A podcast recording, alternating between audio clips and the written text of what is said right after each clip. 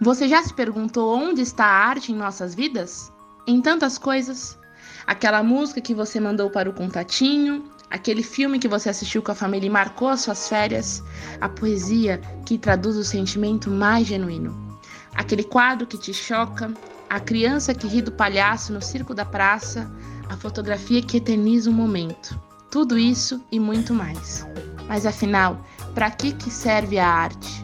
Bom, tem tantas respostas possíveis para essa pergunta, mas a gente prefere seguir pelo caminho mais excêntrico e dizer que talvez ela não sirva para nada. Essa necessidade de precisar ser útil para algo é uma lógica que o capitalismo nos impõe. Vem da fábrica, daquele sistema de sociedade onde tudo tem que ser útil, onde tudo se torna um objeto de venda. Então, como é que a gente constrói uma alternativa para isso? O Vozes Livres de hoje é sobre audiovisual, justamente a arte do coletivo. Vamos conversar com uma cooperativa, o coletivo Catarse, uma iniciativa de comunicação. Bora lá! Boa alvorada, período vespertino, noturno ou boa insônia para você que não dorme com o governo Bolsonaro. Estamos aqui à espera de mais um coletivo solidário para mais uma viagem é, dentro desse nosso universo da economia solidária e agroecologia, chamado Vozes Livres, esse podcast e videocast realizado pela Fundação Lauro Campos Marelli Franco e a Rede Livres. E hoje a gente vai abordar um papo um pouco diferente, né? Geralmente estamos sempre falando de produção, de comércio justo, de escoamento de produção de agricultores, de agroecologia, ou até mesmo até de produção de energia solar, que é algo que a gente vai daqui a pouco estar tá discutindo nos próximos, próximos episódios. Mas dessa vez a gente vai falar mais da questão cultural, né? Vamos falar de produção de vídeos coletivamente, é, de cinema, de edição, de uma forma solidária e cooperativista. Mas antes da gente entrar nesse tema, eu queria lembrar para vocês, solidário e solidária, fazer a sua tarefa revolucionária de expandir a ecopalavra aqui do Vozes Livres, chamando seus amigos para curtir, compartilhar, enfim, difundir esse nosso programa que tanto depende do seu apoio. Então, comece aí, que quem sabe você fortaleça suas amizades e façam seus inimigos virarem amigos depois que descobrirem os, os Vozes Livres. Então, vamos aqui começar com o nosso papo. Hoje a gente recebe o coletivo Catarse com o Gustavo Turk, se eu não estou errando aqui, né, a pronúncia, e o Billy Valdez. Então, a gente já entrevistou muita gente, mas hoje é o dia de falar de uma iniciativa de comunicação organizada nos princípios que a gente tanto valoriza: cooperativismo, economia solidária e autogestão. Enfim, vamos deixar aí a rapaziada é, do coletivo Catarse se apresentar. Queria chamar primeiramente o Gustavo. Gustavo, bem-vindo, bom tê-lo aqui se apresenta para a galera, já fala quem você é, de onde vem, o que come. salve, gente, salve pessoal, bom tudo aí também, pessoal que curte podcast, assim, sabe que é sob demanda, e aí uns gostam de ouvir de manhã, meio-dia, outros de tarde, outros de noite. Então, uh, bom tudo aí para quem está nos ouvindo. Agradecer o convite, né? Agradecer uh, uh, a, a, possibilidade também da gente estar tá comunicando, da gente estar tá passando a nossa experiência aqui. Acho que é sempre bom a gente expandir uh, os nossos horizontes, contando as nossas histórias também e contribuir. Né? Quando vocês vieram e chegaram na gente ali, mandaram as mensagens e tal, eu vi que a gente tinha muito. Uh, muita afinidade com a proposta que vocês estavam querendo implementar, então não tinha como não aceitar e não vir conversar com vocês. Uh, bom, é uma cooperativa, é um coletivo e ela é, ela é feita de indivíduos, né? Então eu vou me apresentar, né? Gustavo Turque, eu sou jornalista formado, né? Com formação em ensino superior em jornalismo, mas uh, sou produtor audiovisual, produtor cultural, produtor de podcasts, produtor musical e cozinho também meio-dia, né? Então a gente se vira se vira legal aí nos 30 em tudo, né? Uh, que é uma característica característica também das horizontalidades que a gente acaba encontrando aí quando a gente sai do meio uh, das especificações de mercado capitalista que tu tem que te especializar numa única função. É, tem os lados bons, tem um lado ruim também disso, mas eu acho que a gente consegue sempre tirar mais o lado bom disso tudo do que uh, propriamente estar tá sofrendo com o lado ruim disso daí. Uh, eu tenho 41 anos, né? Tenho 41 anos, esses 41 anos faz em torno de 20 anos que eu estou nessa função. Desde já do período de, de faculdade já fazia os corres.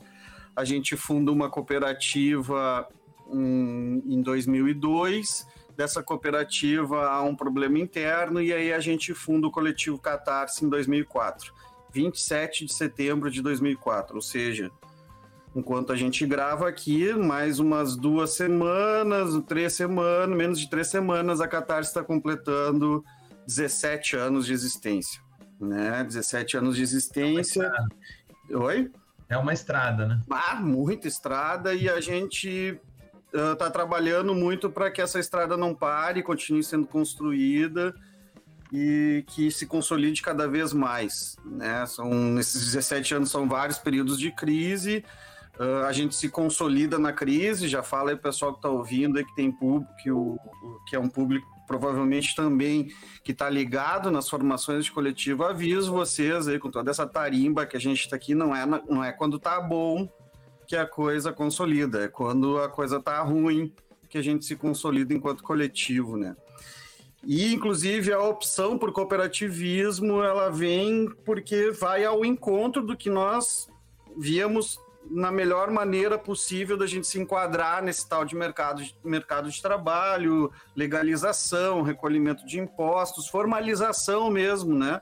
Uh, do, da, do nosso, da nossa força de trabalho era o cooperativismo.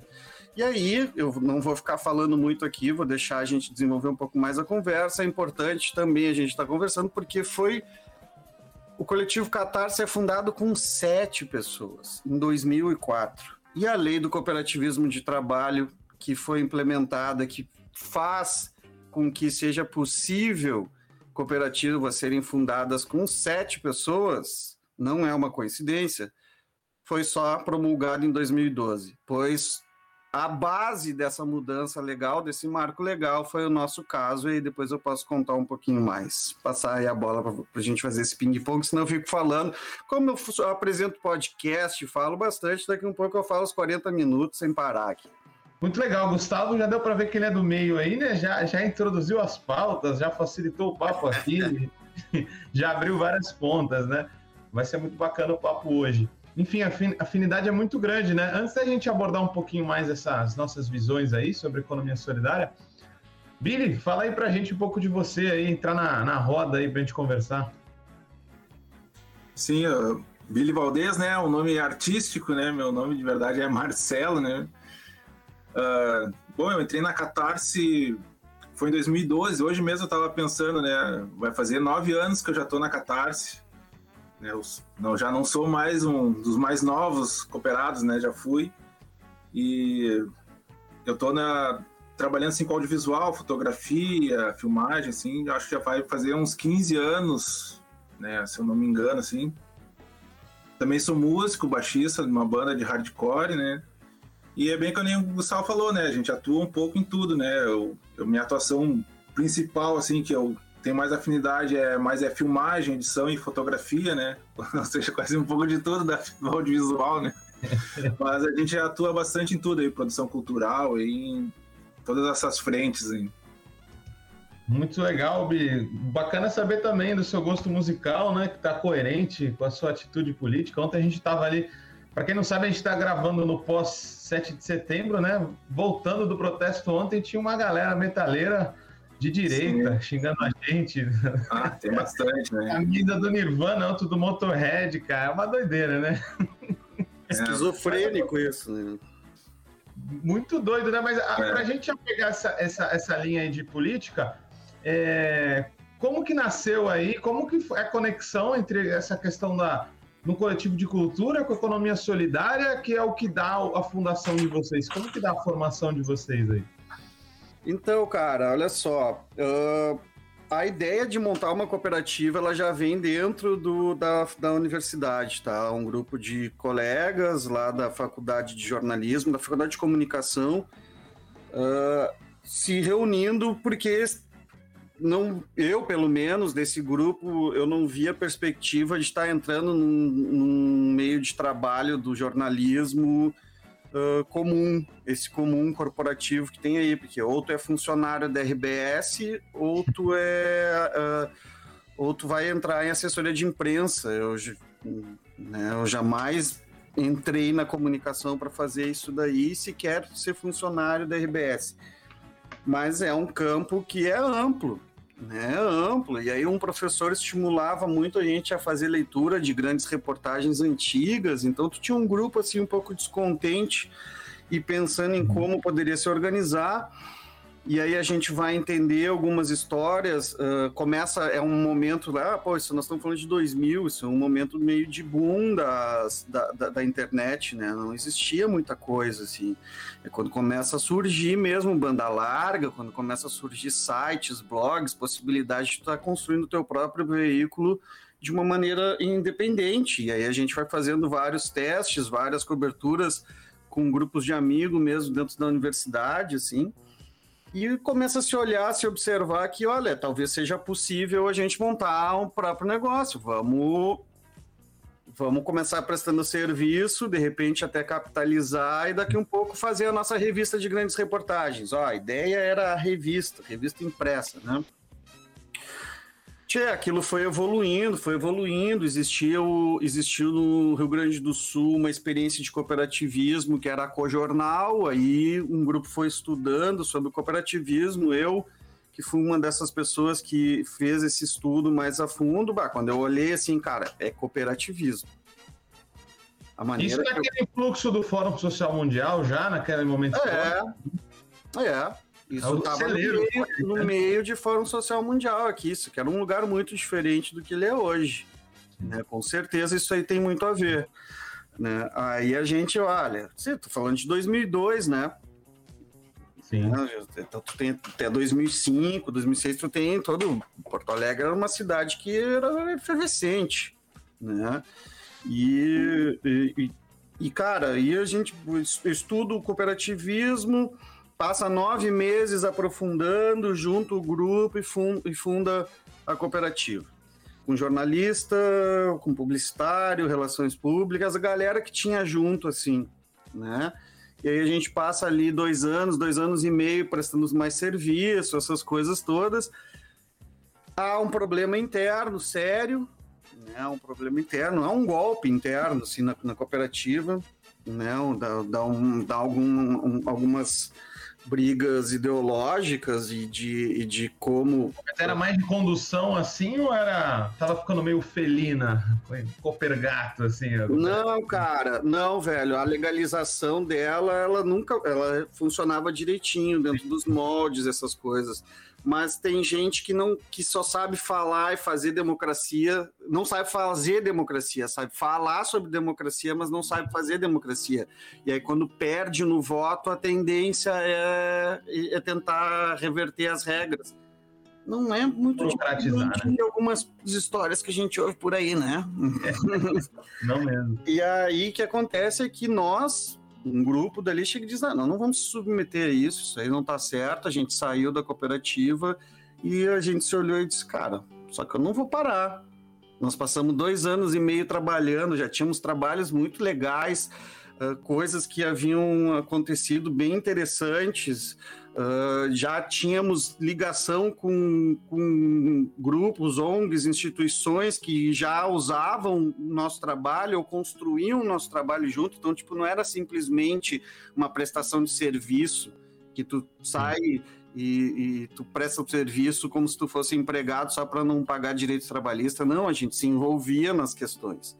Né? A gente se envolveu, trabalhar, trabalhamos muito com grupos ligados ao MST, com questões dos direitos da criança e do adolescente, questão indígena, que era onde era um vácuo, né, cara? Onde era um vácuo que não, não, não, não se trabalhava comunicação com esses grupos. Isso foi uma espécie de nicho também. E aí a gente, ah, mas nós vamos, vamos continuar, vamos. Saíram 10, 7 se olharam e vamos continuar, queremos continuar como cooperativa. Mas como nós vamos continuar como cooperativa se a lei 5764-71 ela demanda que 20 pessoas, não sei o que, não, peraí. Vamos lá na Federação das Cooperativas de Trabalho lá do Rio Grande do Sul, vamos pegar uma ajuda com eles, como é que é. Aí tinha uma central autogestionária junto. Aí, ah, uma, uma, figura fantástica lá, o Zé Paulo. Até hoje, quando encontro ele, a gente se sal, uh, tem uma saudação ímpar junto, né? Porque foi uma das pessoas responsáveis por isso. Peraí, cara, acabaram de promulgar aí o governo Lula um novo Código Civil que fala de associativismo e não precisa ser mais 20, a gente faz toda a argumentação, porque o que, que por que, que são 20, porque dá, é um, o que o que, que são as o, o que, que tem dentro de uma cooperativa que é imexível naquela época era direção e conselho fiscal. Conselho fiscal são seis pessoas, direção pode ser um presidente só. Então, bah, sete pessoas, vocês têm sete pessoas, fechou. Fez toda a argumentação, mandamos para a Junta Comercial do, Rio, do, Estado do Rio Grande do Sul, tivemos parecer negativo da, da assessoria jurídica da OSERGS, que seria o braço sindical das cooperativas do Rio Grande do Sul porque tu precisa desse braço sindical, tu precisa dessa entidade de classe para fazer a fundação. A, a Federação das Cooperativas de Trabalho abraçou essa causa, então ela foi o nosso elo uh, de entidade de classe e pegou uma gestão progressista dentro da junta comercial, olhou aquela argumentação e os caras passaram. Passaram. Passaram e fundou o coletivo Catarse como uma cooperativa com sete pessoas. E muitas vezes a gente esbarra aí nesse momento, né? Várias é. coletivas para se formalizar, né? E foi. Aí, com o tempo, ali levou quase 10 anos para mudarem a lei.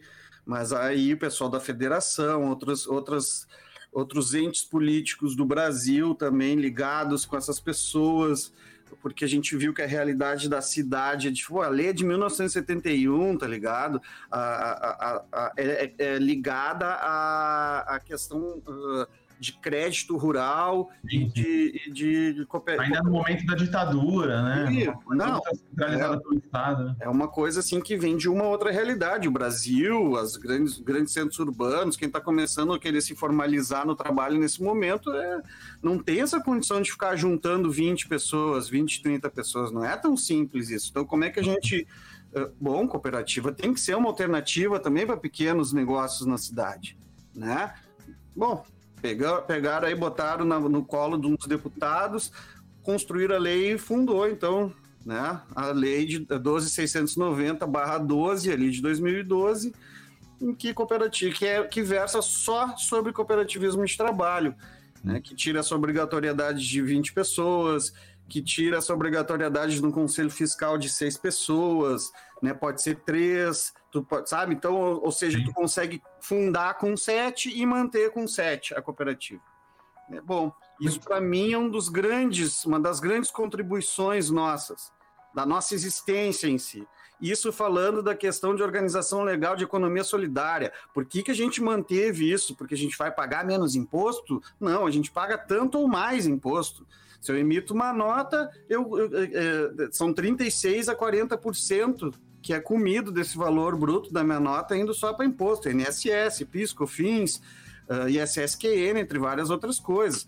Só que eu, com meus colegas, com meus colegas cooperados, eu consigo manter uma estrutura que é ali onde, por exemplo, quem está assistindo o vídeo, aí depois vai ver o Billy, está ali num estúdio. A gente só consegue estar tá com, com alguns equipamentos que a gente tem acesso a essas outras coisas se a gente, eu sozinho não conseguiria. Né? Importante ser enxuto também, né? E a gente. E a, e a questão política de estar envolvido uh, num, numa cooperativa como um empreendimento de economia solidária, horizontalizado, tá bom? Total, tem total afinidade com a gente, com o que a gente pensa e tudo mais. E aí, velho, vem o outro lado do desenvolvimento profissional. Né? Aí eu acho que era legal o Billy contar um pouco da história dele, porque eu eu, quando eu vou formado em jornalismo, eu vou me desenvolvendo enquanto outro profissional, tá? Mas eu saio da faculdade. Eu saio de uma faculdade, de uma universidade com essa formação. Mas e o Billy? Como é que tu entra na Catarse, Billy? Olha eu pegando o papel do, do Guilherme aqui. Não, o Gustavo, não, posso até sair fora aqui, o Gustavo toca. Já, já vi. Estamos em casa hoje. Mas para o Billy entrar na roda, já, já conecta aí, Billy, a tua história com essa que o Gustavo introduziu, mas eu queria também que você já ligasse com a questão da autogestão. Como é que vocês praticam essa democracia interna? a decisão, porque é como o Gustavo falou, né? A parte democrática é muito forte para a gente, economia solidária, mas está longe de ser um romance, né? É uma Sim. coisa desgastante. A reunião da reunião da reunião. Já explica aí para a gente, Billy, como que você entrou para esse mundo aí, tua história com a Catarse. É, então, é, é eu tinha mencionado, eu entrei em 2012, né? Eu ainda eu cheguei a ter bastante, né, experiência de trabalhar com formalmente, né, CLT em outras empresas. Não cheguei a trabalhar em nenhuma empresa do ramo audiovisual, sim, de produção, né? Trabalhei em outras formas, mas sempre foi algo que eu gostava de fazer bastante, né? E aí uh, teve um momento ali que eu estava trabalhando numa empresa, já estava começando a trabalhar com isso, né? Tava começando a comprar alguma coisa e tal, e trabalhar sempre mais é com a minha banda, né? Com a função de banda, com a função da música, né? Aí eu, bom, saí dessa empresa, peguei dinheiro da rescisão, peguei tudo ali, tá, agora eu vou comprar minha câmera e eu vou, vou tentar trabalhar com isso daí, vou entrar nisso. Aí, nisso daí deu muito a, o acaso que eu conheci um outro cooperado aqui da Catarse, o Marcelo, né, o Marcelo Colgo, que ele é músico também, tem banda, né. Aí eu conheci ele e ele me introduziu na Catarse, assim, olha, pá, legal que tu trabalha com isso, tu gosta disso, eu, né, eu faço parte do coletivo Catarse, a gente trabalha assim e tal, né vem lá conhecer a gente. Eu, aí eu fui. E aí foi tipo, né, eu fui lá, conheci o Gustavo, fui chegando, né? Tipo, não foi simplesmente tipo, tá, entrei, como é que eu entro na Catarse? Não, eu fui conhecendo o pessoal, frequentando o espaço, né? Precisava usar um computador às vezes para editar, e eu podia ir lá e editava, né? Tipo, daí começou o Gustavo ali, foi uma época também que ele estavam fazendo um trabalho de fazer transmissão ao vivo, né? Bah, 2012, né? Não tinha muitos lances de transmissão ao vivo, mas a gente já fazia. ligava uma câmerazinha ali. Era difícil, né? Aquela época, né? Era... Era bem difícil. E aí, bom, tava precisando de alguém para auxiliar, para estar tá junto. Daí eu, casualmente, eu tava ali pela Catarse, ah, Brito, não quer ir? Pode ir? Ah, posso ir, tá. E aí, assim foi indo, né? E aí, nisso daí foi indo, né? Eu, até aí o Gustavo conversou bastante ali sobre cooperativismo, o que, que é e tal, para entender. E, bom, enfim, daí eu entrei na Catarse, né, 2002 para 2013, e aí 2013 sou daquela função da, dos protestos, né, acompanhei alguma coisa, ajudei também em alguma coisa. Bom, daí eu entrei na Catarse e foi nisso, né? Esse daí era o que eu quero, que eu queria fazer, o que eu gosto de fazer, trabalho com audiovisual, fazer toda a função, né? Tenho a, a, o mesmo ideológico da Catarse, né? Muito antes, né? Já sempre desde pequeno já sabia, né? O meu posicionamento. Fui Você já conhecia a economia solidária, Bia? Você já conhecia a economia solidária?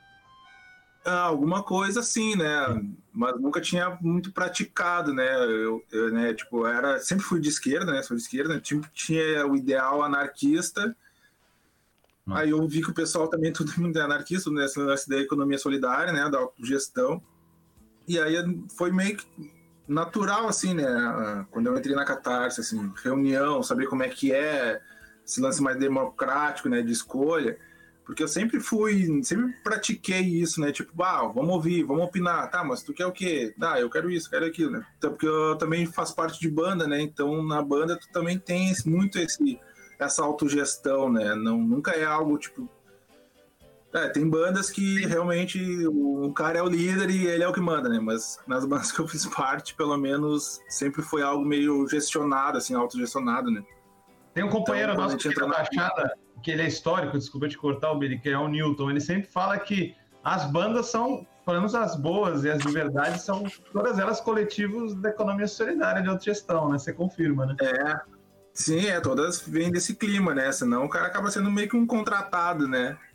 Não, não, não foge muito disso, né? Então, daí quando eu entro na Catarse, é isso, e a nossa a, a autogestão ali, né, nessa função, é, olha, acaba sendo um pouco reunião atrás de reunião, mas acho que a gente já conseguiu atravessar um pouco isso, né? Porque uh, tem assuntos e demandas, né? Que tá, a gente joga, conversa. Isso mais acho que foi o lance da pandemia, né? Teve muito lance virtual, reunião virtual e, e não presencial, né? Uh, então a gente acabou acatando muito assim, tá? A gente larga um assunto, conversa e tal ah, tem gente que não fala nada, tem gente que fala. E aí a gente começou a ir muito para ação, né?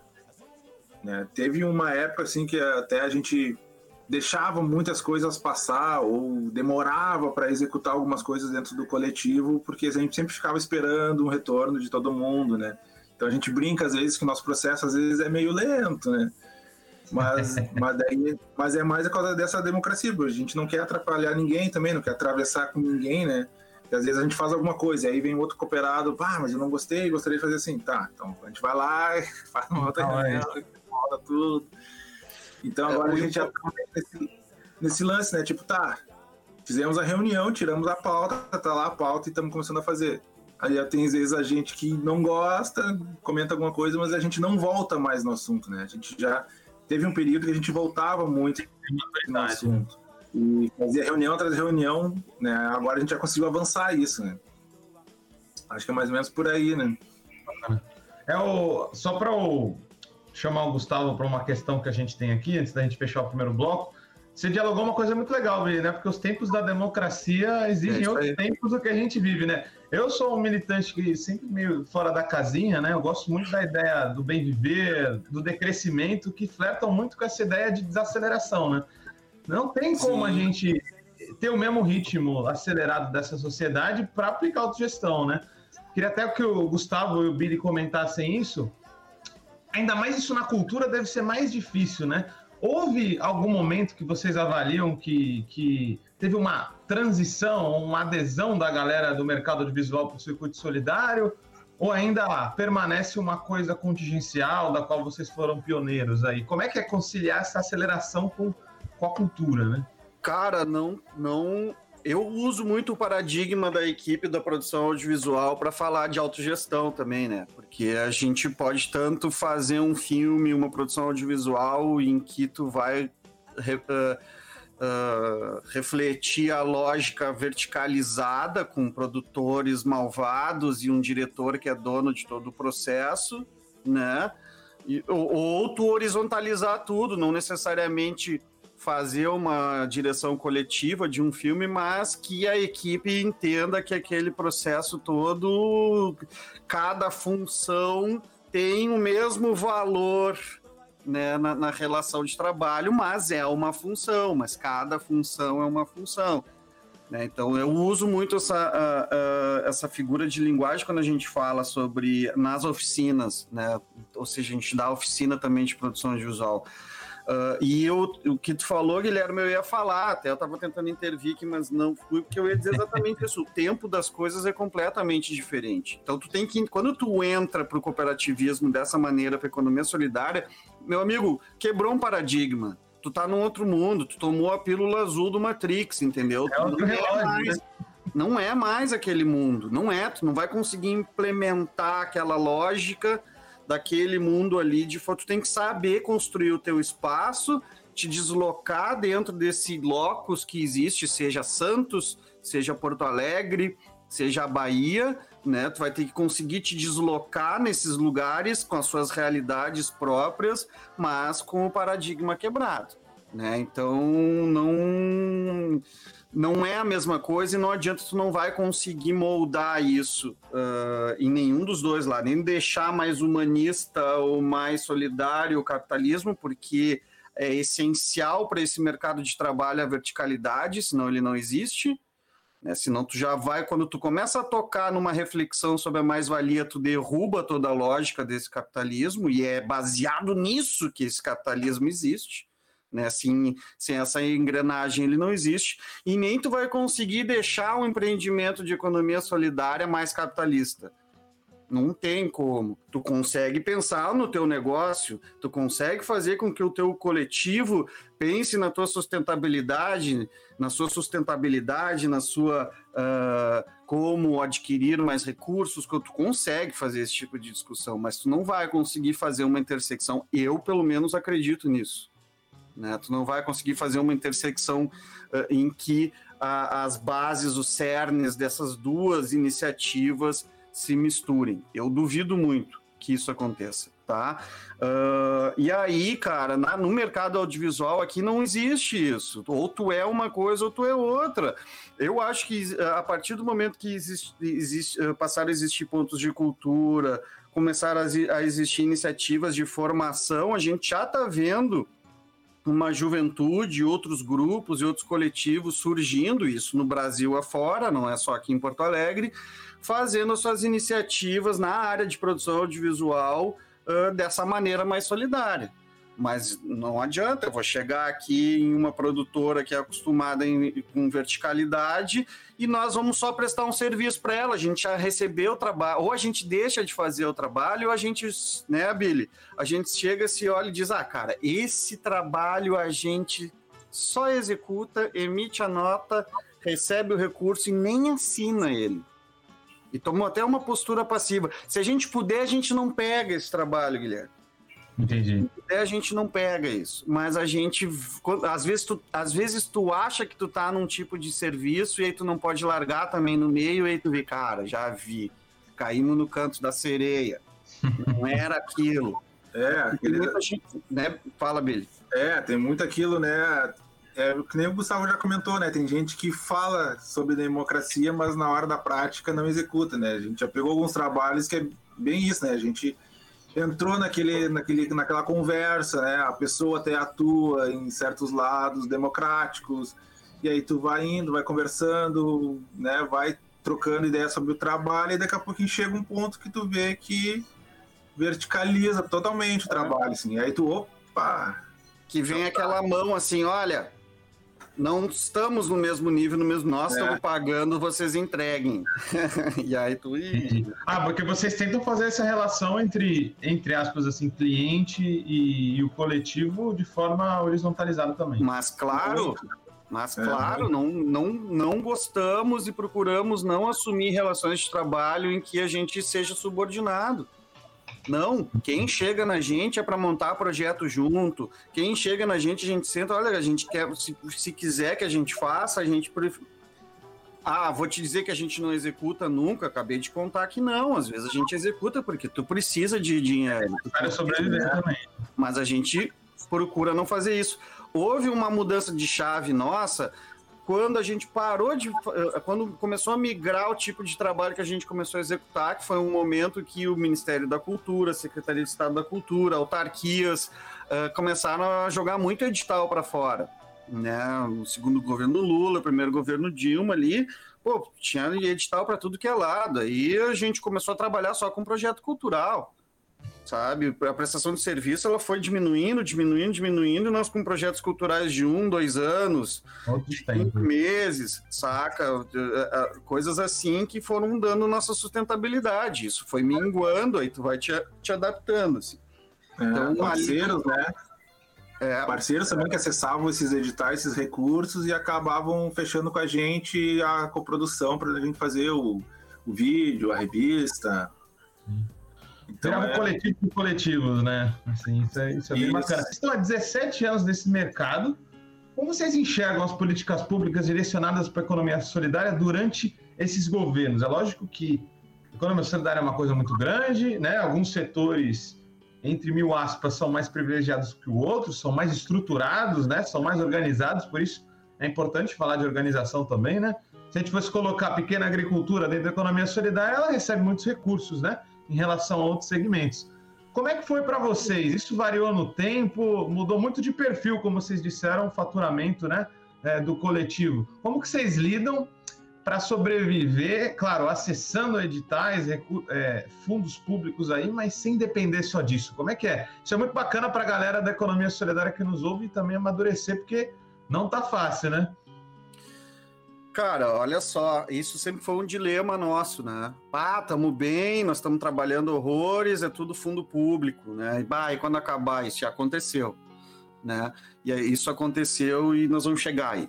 Quando a gente começa a fazer os projetos para os editais, aí começam a ser pro, projetos próprios, a gente muda essa nossa característica também de atuação, Uh, e a gente começa a, a, procurar também esses outros grupos, e outros grupos começam a querer acessar a gente, querendo ou não.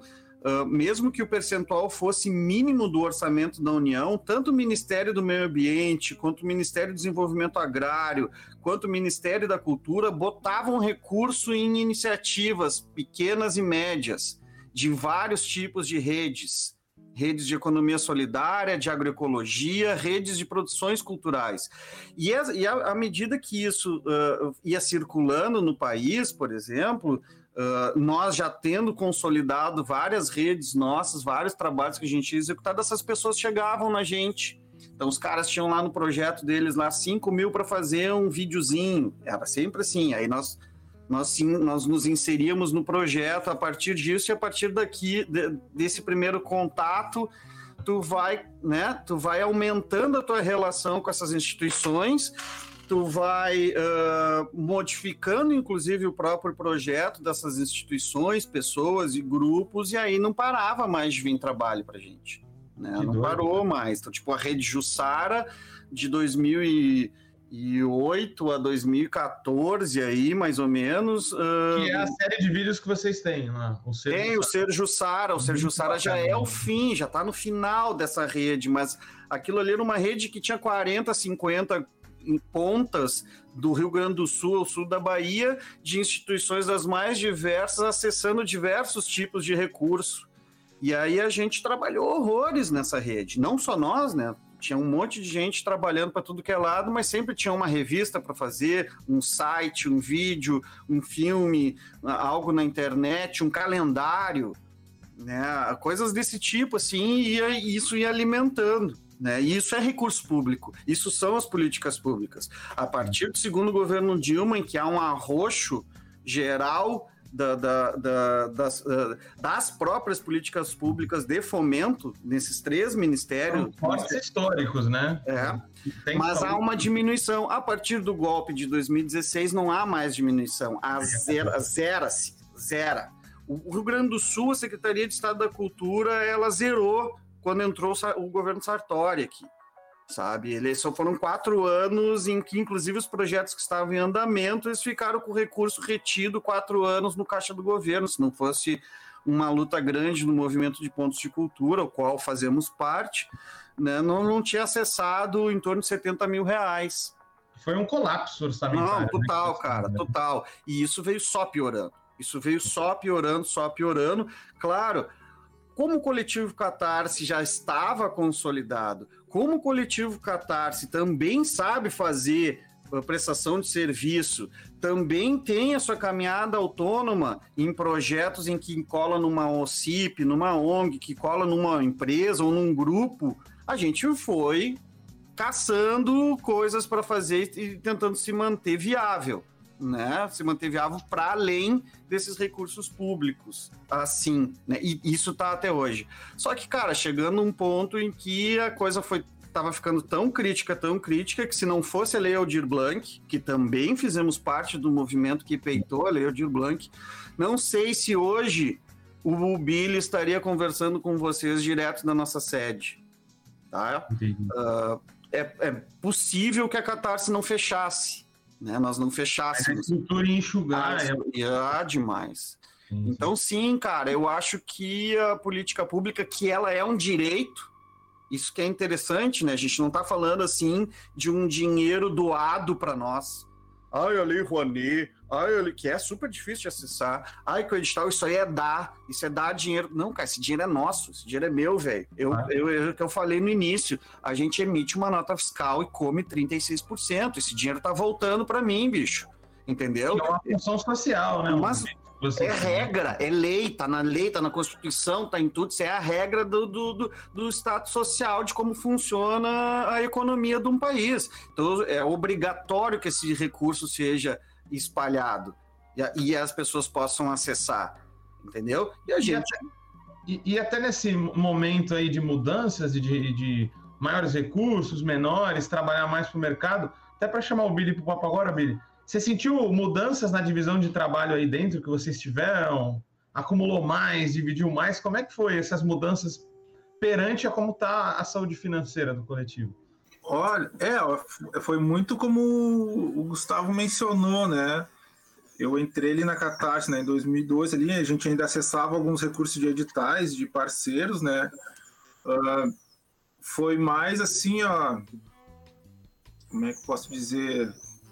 que o Gustavo falou, né? Que às vezes o cara faz várias coisas, né? E assim, cooperativismo é assim. Eu acho que não é, mudou. Já... Não mudou. É, na verdade, é isso daí, acho que não mudou mesmo, né? A gente só mais é, não conseguiu é, acessar diretamente editais esses recursos, porque eles zeraram tanto para nós quanto para os outros, né? E aí a gente Mas... só foi mais nessa leiteando mesmo com, com parceiros e só que era recursos não de editais, não recursos públicos, né? A gente acabou fazendo muito trabalho que pessoas acabavam colocando seu salário ou de, né, pagando do próprio bolso alguns trabalhos que a gente fazia, né? Então, tá. talvez tenha sido um, uma uma diferença também de entender certos trabalhos e construir junto algum, algumas coisas, né? Mais fundo do que a gente fazia antes né? A, a, gente passou muito a, a, a, fazer o questionamento de quanto que a pessoa tinha de orçamento para isso, ou quanto que ela gostaria de investir, ou que ela poderia investir, né? Porque não eram mais recursos públicos assim, né? Que a gente tinha uma noção, ou que ela já chegava, ó, oh, temos tanto para executar um vídeo. Não, né? Elas vinham com uma ideia e nos perguntavam o valor. E aí a gente perguntava, ah, às vezes, dependendo da pessoa, né? Do, do parceiro, assim, né? tá, cara, mas de onde é que vai vir esse recurso? E aí eles diziam, bah, cara, eu não sei de onde é que vai vir. Eu vou juntar, não sei de onde. Então tá, então vamos, vamos conversar então o que, que a gente pode fazer com o que tu tem. E aí a gente fez muito trabalho assim. Mas, é, Guilherme, Falei, Com certeza, trabalhos que a gente fazia com uma equipe de cinco, seis pessoas começaram a ser executados de, com uma ou duas pessoas. E aí ah, o profissional é, começa a trabalhar mais, a fazer mais, a se especializar em mais funções. Sim. Então, com certeza, é. isso reflete e refletiu tanto na qualidade coletiva, né? Porque a gente também tem um processo interno de nós estar ensinando uns aos outros dentro do que a gente consegue, né? A gente vai, vai tentando equacionar, equalizar isso daí, né? Quanto também de, de porque não adianta tu dividir 300 pila em, em quatro, mas quatro, não andar nada. Agora, 300 pila para uma pessoa, de repente, uh, tu consegue resolver alguma coisa, entendeu? É, e até tem uma sensibilidade, né? Isso a gente passa muito, porque o livro ele já nasce meio que dentro do colapso, né? Então, a gente já está no mercado sobrevivendo só com, com o mercado, sem é, recursos há algum tempo, temos quase três anos. E aí rola que não dá para monetizar todas as atividades às vezes, né? Então, por exemplo, se tu tá bombando, muito serviço rolando, você não tem nem tempo para limpar a cooperativa entre a gente. Então, claro, você pode contratar esse serviço ou mesmo monetizar dentro da cooperativa, mas né, aí tem rola isso também com vocês de dividirem alguns trabalhos e é, acabando não monetizando eles, o trabalho militante pela construção da cooperativa, que é necessário às vezes, né? Até para sobreviver, né? Demais. Muito, né? Muito. Demais. Gente, na real, a, a Catarse, né, tem a, aqui, pelo menos em Porto Alegre, assim, né, um pouquinho no Rio Grande do Sul, a gente atua muito forte na militância também, né, junto com os movimentos sociais. Foi desde o início lá, antes na, na, na, na na Comunica, né, na cooperativa anterior, já era um lado militante e foi esse mais ou menos o lado, o mote de ter separado, né, o Gustavo meio que não comentou isso, né, que foi porque o pessoal atuava com começou a atuar com o movimento social e fazia algumas coisas militantes e teve gente que não gostava. E a Catarse, a gente tem muito esse lado social, né, esse lado militante de atuar junto, né, de, de fazer produções audiovisuais, de fazer algumas matérias na, na base militante, né? A gente, a gente fez um trabalho muito interessante, se vocês procurarem no YouTube aí, que é o Medo da, uh, Medo da Primavera, né? Que é sobre a questão das abelhas. Nome? Hã? Que Oi? nome bacana. É, porque é uma questão sobre a mortandade de abelhas aqui no Rio Grande do Sul. Né? E aí hoje estão com medo da primavera, é a melhor época para os apicultores. Não, a gente está com medo da, da primavera. E é o nome do filme, procura no YouTube Medo da Primavera. Esse é um filme, cara. 20 minutinhos, né? Muito legal. É que os caras chegaram para nós, assim, é 20, né? 20, é. é. Os caras che cara chegaram para nós assim, tá acontecendo isso, velho. A gente se olhou assim, pra, olhou, chegou um advogado, chegou o produtor, eles chegaram como eles tinham condições. A gente leva vocês, hospeda vocês lá em mata para não sei o que. Cara, vamos montar um pool nós vamos fazer isso aí. Isso é um exemplo de um trabalho desses. Não tem dinheiro público nem nada, é um grupo de pessoas, apicultores de uma outra instituição, tal que os caras juntaram tanto daqui, tanto dali, pagaram passagem, pagaram gasolina, nos botaram num hotel lá com, com convênio e tal. Nós fizemos e fizemos esse filme entendeu? Ah, quanto é que vocês conseguem arrecadar? Milão? Dá milão aqui, então que a gente vai e faz. Vai botar isso aí num orçamento, um filme desse, não sei como é que é para vocês aí, mas aqui a gente faz um cálculo médio, é mil reais um minuto. Né? Tu vê assim, ah, tu não sabe como orçar um, um filme, Sim. Né? Uh, pensa mil reais um minuto. Então tu imagina, tem 20 minutos, é 20 mil né? Mas não, né? Não tem como tu cobrar 20 mil. Então são vários e vários trabalhos que a gente acaba fazendo, executando. E sim, Guilherme, isso modificou bastante a partir do golpe de 2016. Muito mais é. iniciativas dessas começaram a chegar na gente e a gente começou a compor com elas. Tem muita gente que chega e diz, bah, não tem recurso, como que a gente pode executar isso? É óbvio que várias a gente passa adiante, várias a gente chega e diz, não dá não tem condições. Não dá para abraçar o mundo também, mas é, é o que mostra que não é uma doação alguma quando a gente conquista algum fundo público aí para poder tocar o trabalho, porque vocês já fazem esse trabalho não remunerado e tem, poxa, a gente está falando de a queda populacional do, do polinizador principal para a vida na Terra, né, que é a abelha. Então é fantástico esse trabalho. Aí vocês tocaram nesse ponto é, um pouco de leve sobre a criação coletiva. Como é que é, né? É, vocês fazerem esse processo coletivo de criação num mercado que é muito setorizado, cada um cuida do seu quadrado. Como vocês distribuem aí essa questão criativa para tocar os trabalhos? É, vamos lá, eu sou do movimento social, do Livres, vamos querer fazer uma campanha X da nossa rede solidária. A gente senta junto, como é que é o processo aí de contratar um serviço com vocês e da criação? Cara, certamente a gente faria uma ou duas reuniões em que a gente entenderia até onde vai uh, tanto o nosso processo criativo quanto o processo criativo de vocês, né? Como é que é, até onde, quais são quais são os limites que a gente teria de coprodução ou ecorrealização ou são funções e dentro dessas funções a gente tem liberdade criativa. Né? A gente estuda junto com quem chega esse tipo de coisa. Também não dá, galera, para sentar um grupo, um coletivo, para falar com a gente que vai fazer uma coprodução e, na realidade, não aceitar o nosso trabalho criativo, entendeu? Aí tu tem que botar dinheiro para isso, né? entre aspas. Né? Tu quer que eu, que eu te faça 25 uh, eh, campanhas diferentes, 25 peças diferentes para te escolher Primeiro que nós não vamos aceitar esse tipo de coisa, porque isso é reproduzir o mercado, entendeu? Então a gente procura equacionar esse, esse entendimento. Né? Então, tu, se, tu, se tu quer 25 opções em cima da tua mesa para te escolher qual que é, na realidade tu não está querendo fazer uma cocriação. Tu está querendo que alguém te entregue ou faça a leitura daquilo que tu quer e, e, tu só selecione. Então, tipo, isso é um tipo de coisa que nós não faríamos. Mas chegou, vocês aí chegam, querem conversar com a gente sobre uma campanha, nós iríamos equacionar isso daí. Iríamos equacionar. Aí, o que, que, o que, que aconteceu agora numa campanha que a gente está com uma instituição uh, de, de índices sociais também ligada aí no Brasil, aí, que é o OMA o mas vamos fazer uma trilha sonora original. O que, que eles disseram para nós? Assim, olha, a trilha sonora original ela não pode ser gauchizada. Ela não pode ser daquele estilo do Rio Grande do Sul e tal, porque tem esses. Tá, eles nos deram os parâmetros, o músico pegou e montou uma bela trilha com total liberdade. Eles não ficaram mandando para lá e para cá.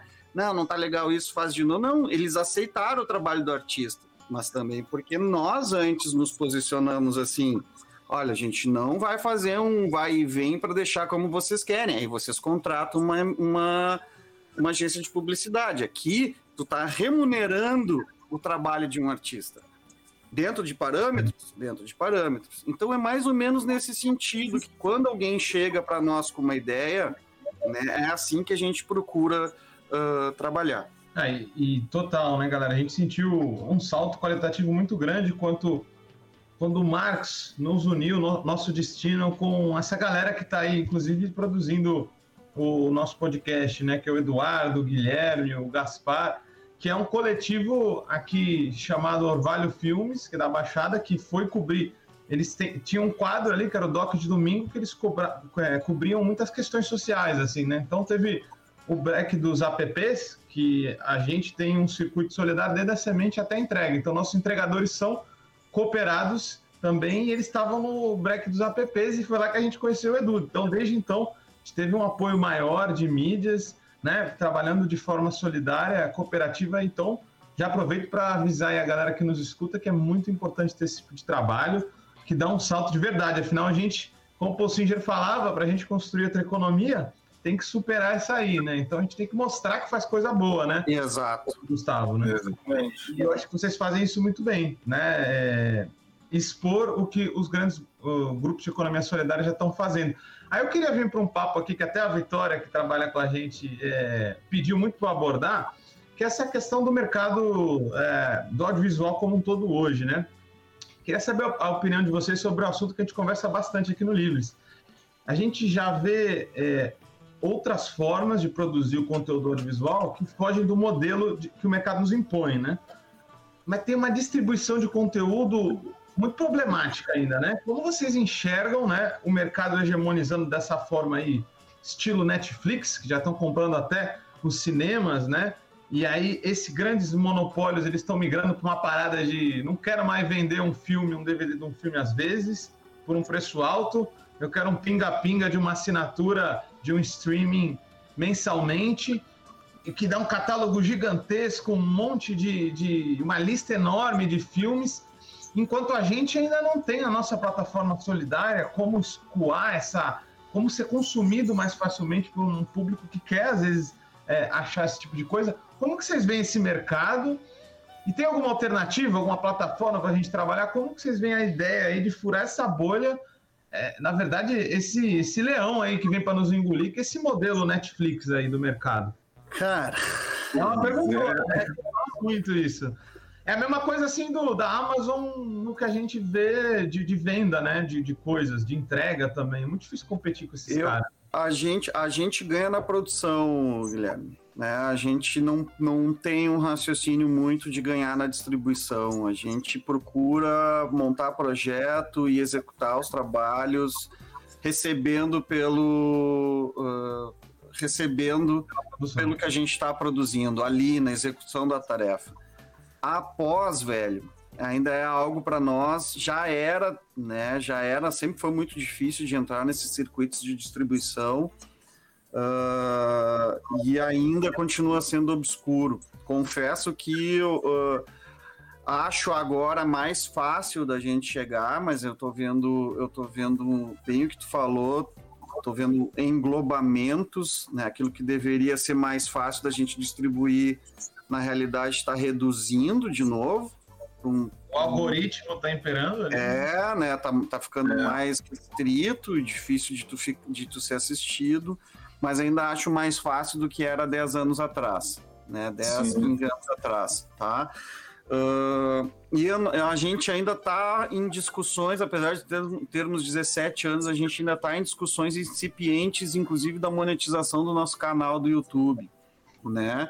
que é, é, é, faz parte desse processo de distribuição, né? É ali, né? Como é que a gente recebe um retorno pelo, pela audiência que a gente acaba a, atingindo ali.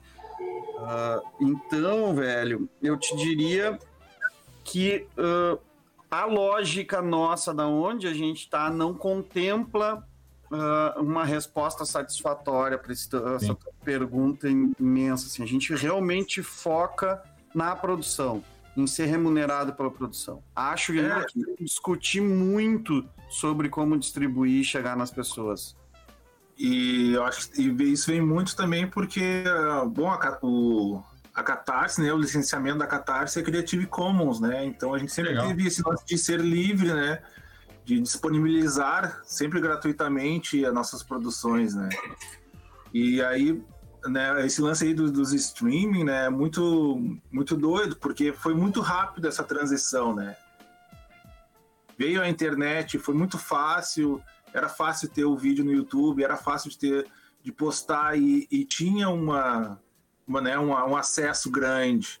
E aí daqui a pouquinho começou tudo a ser pago, né? A tu ter os patrocínios, né? Tu ter que pagar para o Facebook, ter que pagar para o YouTube para te conseguir gerar visualizações ou uma migalha de visualizações, né? Então, né, o dinheiro acabou sempre acaba sempre vencendo, né? E aí quem paga, quem bota lá o vídeo patrocinado, consegue um monte de visualizações. Quem não paga, vai nesse, na formiguinha na, na sua rede, sempre é, é, mais lento, né? O processo é demorado, né? Para te gerar uma receita. E aí também, não sei se o pessoal conhece, mas a gente estava falando do, do, das plataformas. Tem uma plataforma que é parceira da Catarse, que é parceira nossa, que se chama Bombozilla é um pessoal do, do Rio de Janeiro que montou uma plataforma muito semelhante assim, né, aos streaming, a Amazon, Netflix, que ali só entra documentário e séries independentes de, da América Latina inteira e alguma coisa também de fora, né? É Legal. muito bom, a gente recomenda bastante, assim, é Bombozilla. galera É Bombozilla. É, Bombozilla. Bem legal. A gente até já tem alguns episódios que a gente participou ali, que a gente produziu, Territórios em Risco, que é sobre as minerações aqui no, no, no, Rio Grande do Sul, né? O avanço das minas. Tem uma, tem uma websérie ali, bem curtinha ali de episódios. Também ali no, no início da pandemia também nos ajudou um pouco, né? Que a gente fez um episódio sobre Porto Alegre, sobre o SUS, né? Então, é uma, uma plataforma que a gente indica, né? Quem gosta de documentário, gosta de filme independente, mais voltado nesse lance, né? Tem muitos trabalhos sobre economia solidária ali também, então é, é bem legal. Muito bacana, galera. Tá ouvindo vocês aqui hoje, a gente já tá na parte final aí. É, muito bom ver que a economia solidária está acessando é, todos os segmentos, né? Inclusive, a gente que já fazendo um jabá e chamando vocês para ele, a gente também edita uma revista aí, criou uma revista chamada Alternativas Solidárias, a Revolução Silenciosa, onde a gente conta histórias aí é, de cooperativas, associações, enfim, formas outras de organizar o capitalismo ou a natureza, organizar o trabalho ou a natureza para além do capitalismo. E aí vamos chamar vocês aí com certeza para participar dela, inclusive para estar nos nossos classificados solidários, que é onde a gente aí é, expõe e tenta fazer um, um merchan solidário para nossa galera do nosso lado do jogo. Para a gente ir acabando aqui essa parte, galera, a gente vai para o último bloco daqui a pouquinho. É, então queria falar, pra, queria perguntar aí para vocês como que vocês veem o, o, cenário da economia solidária. O, o Gustavo tocou uma coisa muito interessante aí que eu também penso muito, a gente pensa muito. Parece que é nos momentos de crise que a economia solidária aparece. É tudo muito contraditório, né? Porque ela teria que ser um projeto de afirmação nos momentos bons também para você transitar para outro sistema. E aí a gente acaba vendo que na hora da crise não tem patrão para dar para as pessoas, né? Às vezes não tem CLT, a gente tem que se juntar e criar soluções coletivamente, né? Não quer dizer que a gente não tem que demandar do Estado, etc. Mas enfim, o que eu queria dizer é que como vocês veem essa questão é, ainda da economia solidária só crescer nas crises, que é o que nos parece, e aí exigirem dela dar todas as respostas na crise, o que também é uma crueldade, né? A gente não está investindo naquilo nos momentos certos, querer que do nada um, monte de coletivos bem intencionados e que tem muita dificuldade para se organizar bem a resposta da crise, né? Como que vocês veem aí essa cena no próximo período do, do nosso sistema econômico solidário? Tio, o, a questão de crescer na crise, o que eu quis dizer é que se consolida na crise. Né? Não necessariamente cresce na crise, né? Ele vai se consolidar na crise porque tu precisa de uma retração, tu precisa que as pessoas se olhem, se enxerguem, se apoiem, se consolida e aí o que talvez uh, aquela questão de ser esparso e funcionar naturalmente quando não se está em crise, né? né, a coisa uh, flua mais, mais tranquila e aí parece que não está crescendo. Eu né? digo crescer no sentido de olharem, pô, é um negócio importante isso aqui, entendeu? E é, aí o outro lado vem, não. Aí eu ia dizendo, né, tu tá falando de fora para dentro, eu tava falando de dentro para fora, né? De fora para dentro é normal da sociedade, né, cara? Cai, uh, cai um prédio e eles aí vão olhar o que que tá acontecendo, que estão botando areia que não presta no prédio, mas isso sempre foi assim, sem botou e agora querem fiscalizar, né? Ah, queima-se uma boate aqui em Santa Maria, que de repente surge todas as legislações que eram óbvias. Você não pode soltar um foguete dentro de uma, de uma, de uma boate que tem espuma uh, dentro. Aí agora todo mundo quer ver isso, então por quê? Porque rolou uma baita de uma crise. Isso é normal da sociedade, do externo para dentro, pra, de fora para dentro, de agora qual é, a, qual é o, o da vez aí para resolver o meu problema. né? Sempre os outros resolver o meu problema. É Também tem isso, sim. Mas eu sempre, desde que entrei, mesmo no momento. Uh, nos momentos bons, nos momentos de mais ápice e tal, quando a gente uh, fala de cooperativismo e continua cooperativo, se nós, se nós fôssemos um coletivo de mês, talvez nós estivéssemos melhores financeiramente, mas o fato de a gente estar enquanto cooperativa uh, é, um, é uma opção política também, é de tá, estarmos uh, forçando a barra para que esse tipo de organização se perpetue mais e sejam construídos mais desses. Que daí aqueles 36% que são comidos na nota fiscal vão, vão sair facinho, e porque eles vão retornar. Né? Então a gente precisa se organizar cada vez mais dentro do cooperativismo. Isso é uma delas. Outro é o movimento agroecológico. Sabe, para mim a solução do planeta, a questão da questão ambiental é tu olhar o homem dentro da floresta e o, se utilizando da floresta e revi, revitalizando a floresta com, com manejos diversos. Se tu tirar o, o homem da floresta, transformar tudo num conservacionismo e tirar o homem dali, o homem nunca vai se enxergar como parte da natureza e tu vai criar pequenos nichos fechados e cercados. Né? Então, tu. Eh, bom, aí o movimento agroecológico me mostra algo que muda a minha vida que muda a minha vida. Não, a gente tem que derrubar a árvore e plantar outras. A gente tem que fazer o círculo da. Tem, nós temos que ser, temos que ser integrantes desse movimento uh, imenso que a natureza faz de renovação. Que isso só faz a melhorar o solo, só faz a melhorar a qualidade dos alimentos, só faz a melhorar nossa relação com a fauna, etc, etc, etc. Então, para mim, economia solidária e movimento agroecológico, eles são coisas, uh, são uh, partes de um mesmo todo e que, independente de se estar bem ou se estar mal socioeconomicamente na nossa, na nossa democracia burguesa, que é, o, que é como é o Brasil, o capitalismo de cunho periférico, se a gente for academicizar cada vez mais esses conceitos, eu acho que, independente disso, é a solução. É a solução para a gente cada vez mais melhorarmos enquanto seres humanos, pessoas e também economicamente nas nossas relações econômicas e nas nossas relações com a natureza. Então, independe, viu, Guilherme, de ah, tá bem ou tá mal. Eu, eu, eu, compreendo isso, que na crise as pessoas olham como é que eu soluciono isso agora.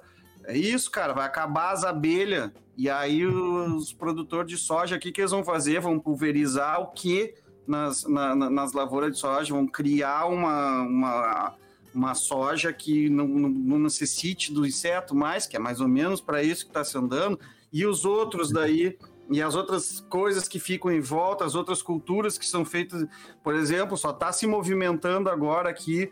Os apicultores estão há 3, 4 anos fazendo esse movimento todo, estão tá morrendo bilhões de abelhas, a gente não está falando de morrer mil abelhas, está falando de morrer um bilhão de abelhas numa sentada só, numa região, e aí, sabe por que está se movimentando? Porque os defensivos agrícolas começaram a matar os vinhedos. Aí tem bacana com vinhedo que se o sojicultor está botando isso, o vinho dele vai pro saco. Né? Pô, mas os caras da abelha estão falando há horas. Aí agora o pessoal dos, dos vinhedos estão dizendo como é que a gente resolve isso? Olha os apicultores, a gente precisa. Ah, agora tu precisa das abelhas. Então, claro, esse movimento de fora para dentro ele sempre existe. Mas bom, que seja então essa maneira dessa crise da gente entrar mais consolidada, de maneira mais consolidada nesse, nesse processo todo e dizer agora daqui a gente não sai mais, né? Daqui a gente não sai mais. Então, né? E... caminho longo, né, cara? E tortuoso e acho que a gente está no limiar mesmo, né? O, o, o Luiz Marques aí que é um cara que eu gosto muito que escreveu é, Capitalismo e Colapso Ambiental, ele veio num, numa formação nossa há pouco tempo atrás e falou: essa é a década decisiva né, para a nossa história. Então, eu acredito que a gente esteja nos movimentos, com pé nos movimentos que são essenciais para a gente dar essa virada, né? E que a gente sobrevive. Então, Billy, fala aí para a galera próximos desafios, próximo período aí da, do coletivo, o que, que você vislumbra aí nesse próximo ano que está chegando? Ah, visualizo que a gente continue resistindo e, e existindo, né? Algo que sempre na luta, né? Acho que, acho que a resistência é sempre. Né? E a persistência, né? Eu acho que a persistência às vezes acaba sendo maior do que a resistência. É isso aí. Que a gente Gustavo... gosta do que a gente faz e, bom, sempre. Ah, a gente tem muito. Falei. No, no final, no final, depois de uma hora, vem uma frase importantíssima que o Billy tá dizendo aqui, ó. A gente gosta do que faz. Isso tem é, muito a ver também. É, a gente gosta, gosta muito do que faz, né? A gente, a gente até às vezes comenta, né, que bah, a gente cansa, é trabalhoso, se incomoda fisicamente, mentalmente, mas sempre tem muita diversão no trabalho coletivo, dessa forma, assim, a autogestão. Cara, eu sempre falo comentando, né? Eu sempre falo pra galera aqui, meu, que tem a parte da montagem, né, aqui do Livres, quando você monta as cestas dos consumidores conscientes. Eu falo, você não está colocando um alface na sacola apenas, né? É a revolução agroecológica acontecendo, meu amigo. Fica feliz, é. né? Essa cenoura, essa beterraba é muito mais, cara. Eu acho que, que é por aí, não é só uma câmera, não é só uma gravação, né, galera? É, é o nosso trabalho a gente sempre aprende muito, cara. A gente, a gente sempre entra muito, assim, ó, de cabeça mesmo no trabalho pra, e a gente sempre aprende. Eu sou um que estou em constante evolução e aprendendo sempre bastante com cada trabalho, assim, ó. É até uma coisa engraçada, né? Que no Rio Grande do Sul a gente tomou chimarrão, né? Eu era um guri que não tomava mate, não tomava chimarrão. Não gostava, assim, achava uma água quente. Aí eu entro na catarse e os caras estão né, recém.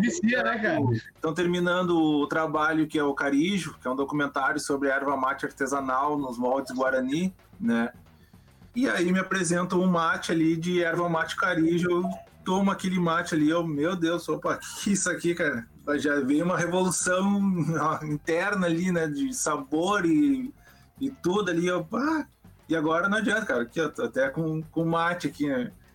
Foi vencido. E, e um dos trabalhos a gente fazendo, percorrendo uh, algumas cidades do interior para falar sobre a erva mate, sobre o feitio da erva mate. Aí tava eu, o Gustavo, um colega nosso. A gente vai nas escolas de, de ensino fundamental, ensino médio, e aí che chegava lá para falar sobre o chimarrão, sobre erva mate e tal. Chega um cabeludo, jaqueta de brim, camiseta de banda, tatuagem. E o Gustavo também ali, com uma boina ali e tal. Cadê aquele gaúcho? Todo mundo ficava olhando assim. Eles vão falar sobre erva mate? sobre o do Sul? É, é, é doido isso. Paradigmas. É, total.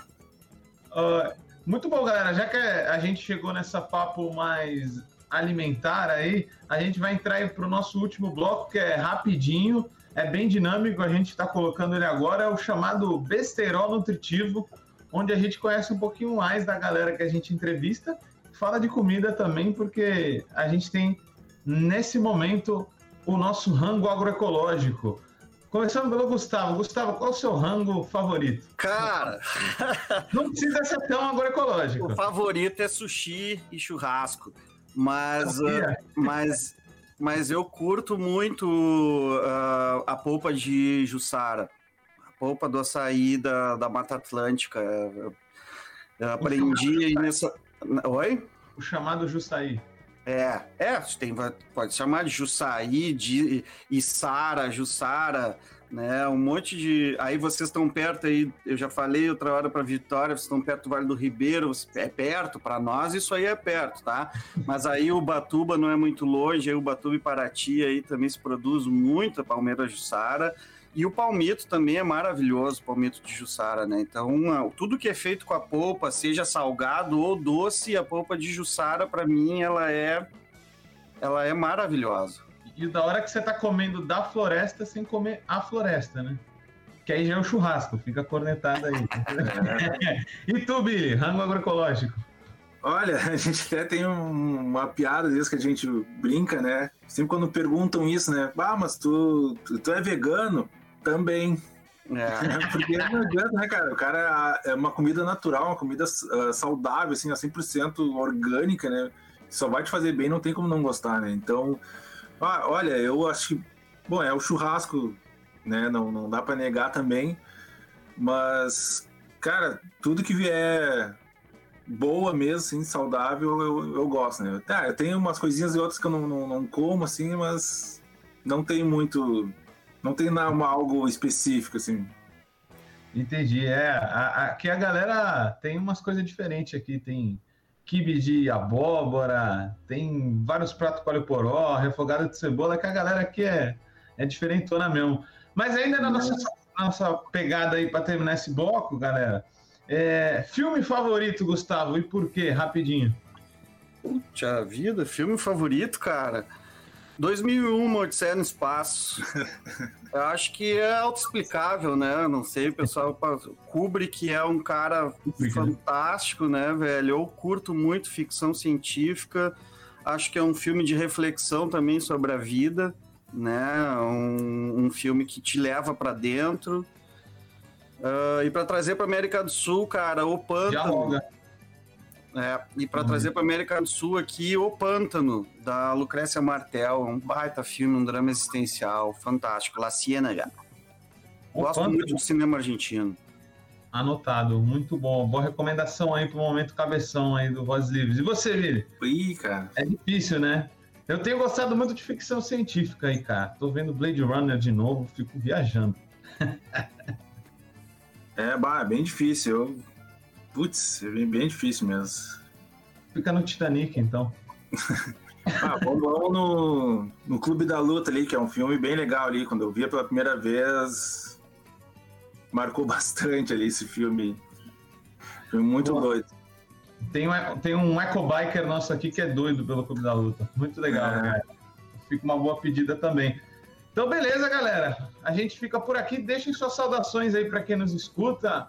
É, eu até logo, né? Porque a gente vai ter muito papo aí pela frente, vamos estar nos cruzando. Foi muito bacana ter vocês aqui aí. Deixem suas saudações aí para a galera que nos escuta. Tomara, Guilherme. Tomara, pessoal. Valeu pelo convite. Curte lá, entra lá coletivocatarse.com.br, entra lá no canal do Coletivo Catarse, youtube.com barra Coletivo Catarse, tem mais de 700 vídeos lá, é impressionante, acho que a gente tem mais vídeos do que amigos ou problemas. É, a gente tem muita coisa, muita história. Convido a assistir o Sergio Sara, né? Também é uma, um seriado de três episódios, né? Três episódios de meia hora, bem interessante. Fala muito sobre agroecologia e dessa árvore maravilhosa que é a palmeira jussara, que é o açaí da Mata Atlântica, que é uma espécie chave que tem uma relação gigantesca com, com o ambiente, o entorno, questão socioambiental total na veia, assim, vale a pena. Teria mais, poderia ficar falando meia hora mais, mais coisa aqui, mas é isso aí, valeu, obrigadão. Valeu, Gustavo. Vire?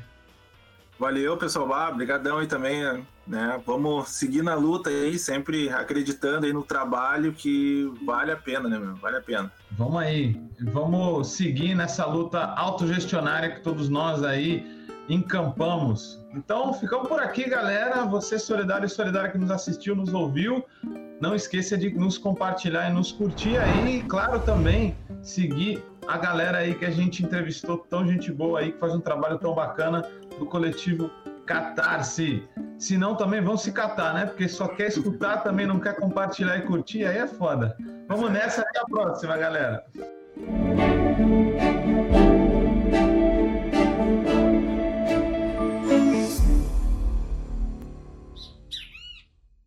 Este programa é uma realização da Rede Livres em parceria com a Fundação Lauro Campos e Maria